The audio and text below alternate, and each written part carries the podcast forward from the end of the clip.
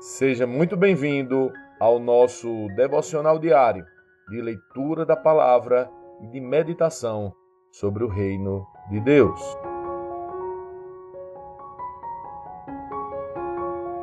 Hoje vamos começar a jornada de leitura da carta aos Hebreus. Se segura aí, porque vai ser quente. Vamos lá.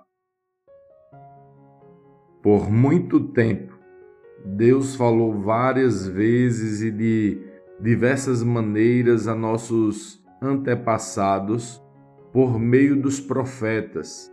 E agora, nestes últimos dias, ele nos falou por meio do Filho, o qual ele designou como herdeiro de todas as coisas e por meio de quem criou o universo.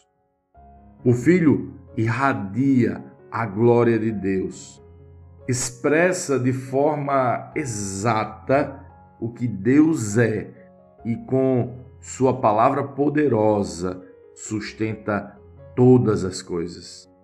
Depois de nos purificar de nossos pecados, sentou-se no lugar de honra à direita do Deus majestoso no céu. O que revela que o Filho é muito superior aos anjos e o nome que ele herdou superior ao nome deles. Pois Deus nunca disse a nenhum anjo: Você é meu filho, hoje eu gerei, ou ainda eu serei seu pai e ele será meu filho. E quando ele trouxe seu filho supremo ao mundo, disse: Que todos os anjos de Deus o adorem. A respeito dos anjos, ele diz: Ele envia seus anjos como os ventos e seus servos como chamas de fogo. Mas ao filho ele diz: Teu trono, ó Deus, permanece para todo sempre. Tu governas com cetro de justiça. Amas a justiça e odeias o mal, por isso Deus, o teu Deus, te ungiu. Derramou sobre ti o óleo da alegria, mais que sobre qualquer outro e diz também: No princípio, Senhor, lançaste os fundamentos da terra, e com tuas mãos formaste os céus. Eles deixarão de existir, mas tu permanecerás para sempre. Eles se desgastarão como roupa velha, tu o descobrirás como manto, e te desfarás deles como roupa velha.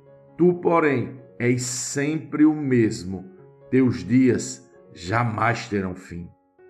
E ele nunca disse a nenhum de seus anjos: Sente-se no lugar de honra à minha direita, até que eu humilhe seus inimigos e os ponha debaixo de seus pés.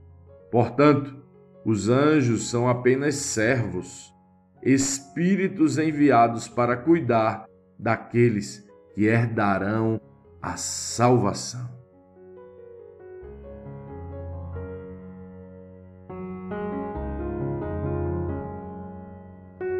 Lendo este capítulo de hoje, precisamos responder: como um Cristo lê esse texto? O que aprendemos nele e que aplicações práticas podemos levar para as nossas vidas?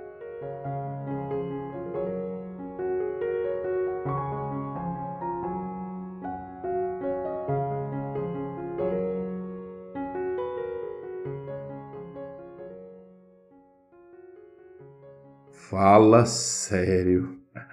Esse texto merece um enorme uau! Que sensacional! O escritor aos Hebreus está revelando quem é o Filho. Você faz ideia quem o Filho é? Quem é Jesus? Eu sinceramente penso que muitas pessoas, mesmo sabendo da história de Jesus, não têm as suas vidas transformadas, pois não conhecem plenamente quem Jesus de fato é.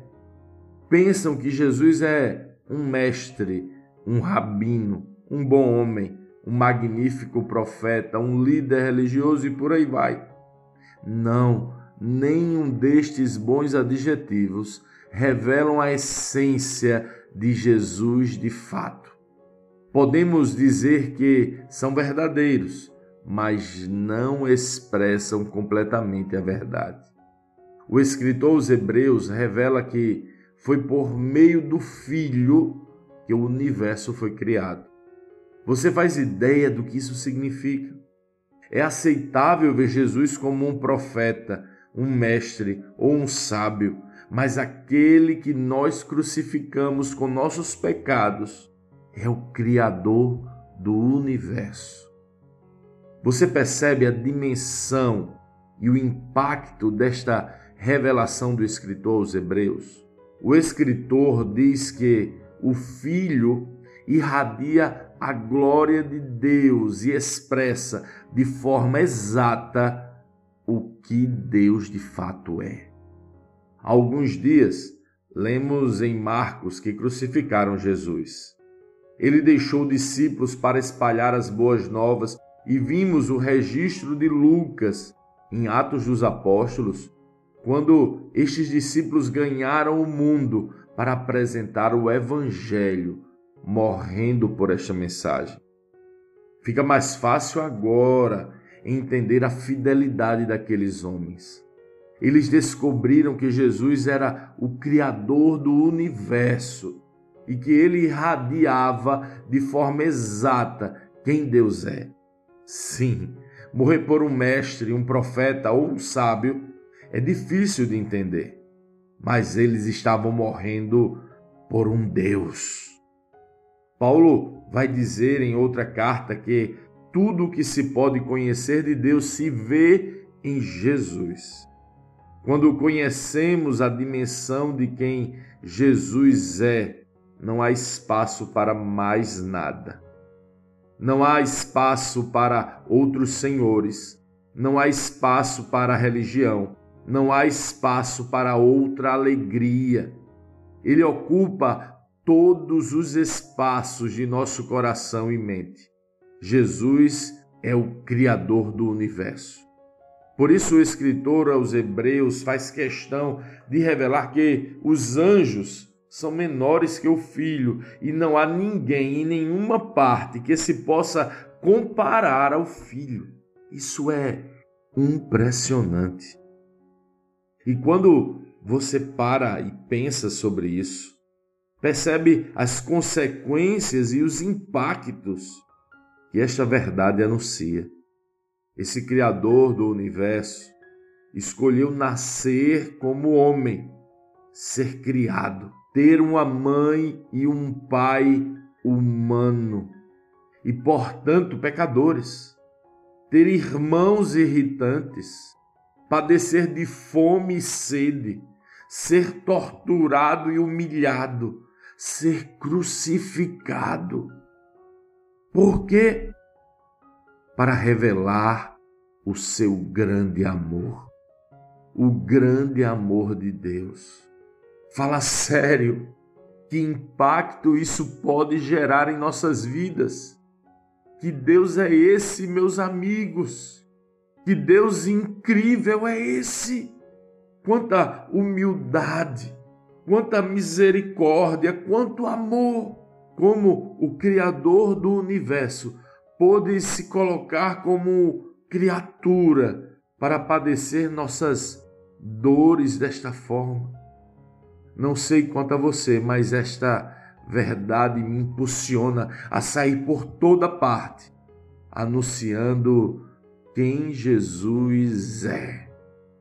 Que tal anunciarmos a pelo menos uma pessoa hoje quem Jesus de fato é. Um Deus incrível.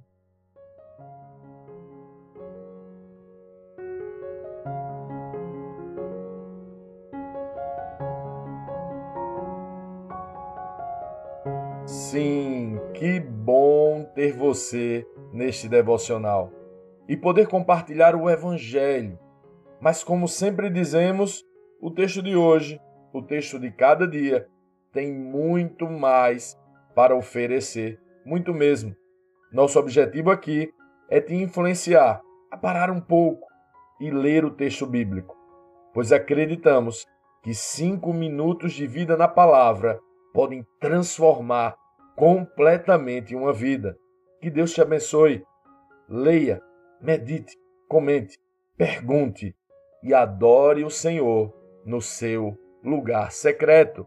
Este foi mais um devocional Lagoinha Camaçari.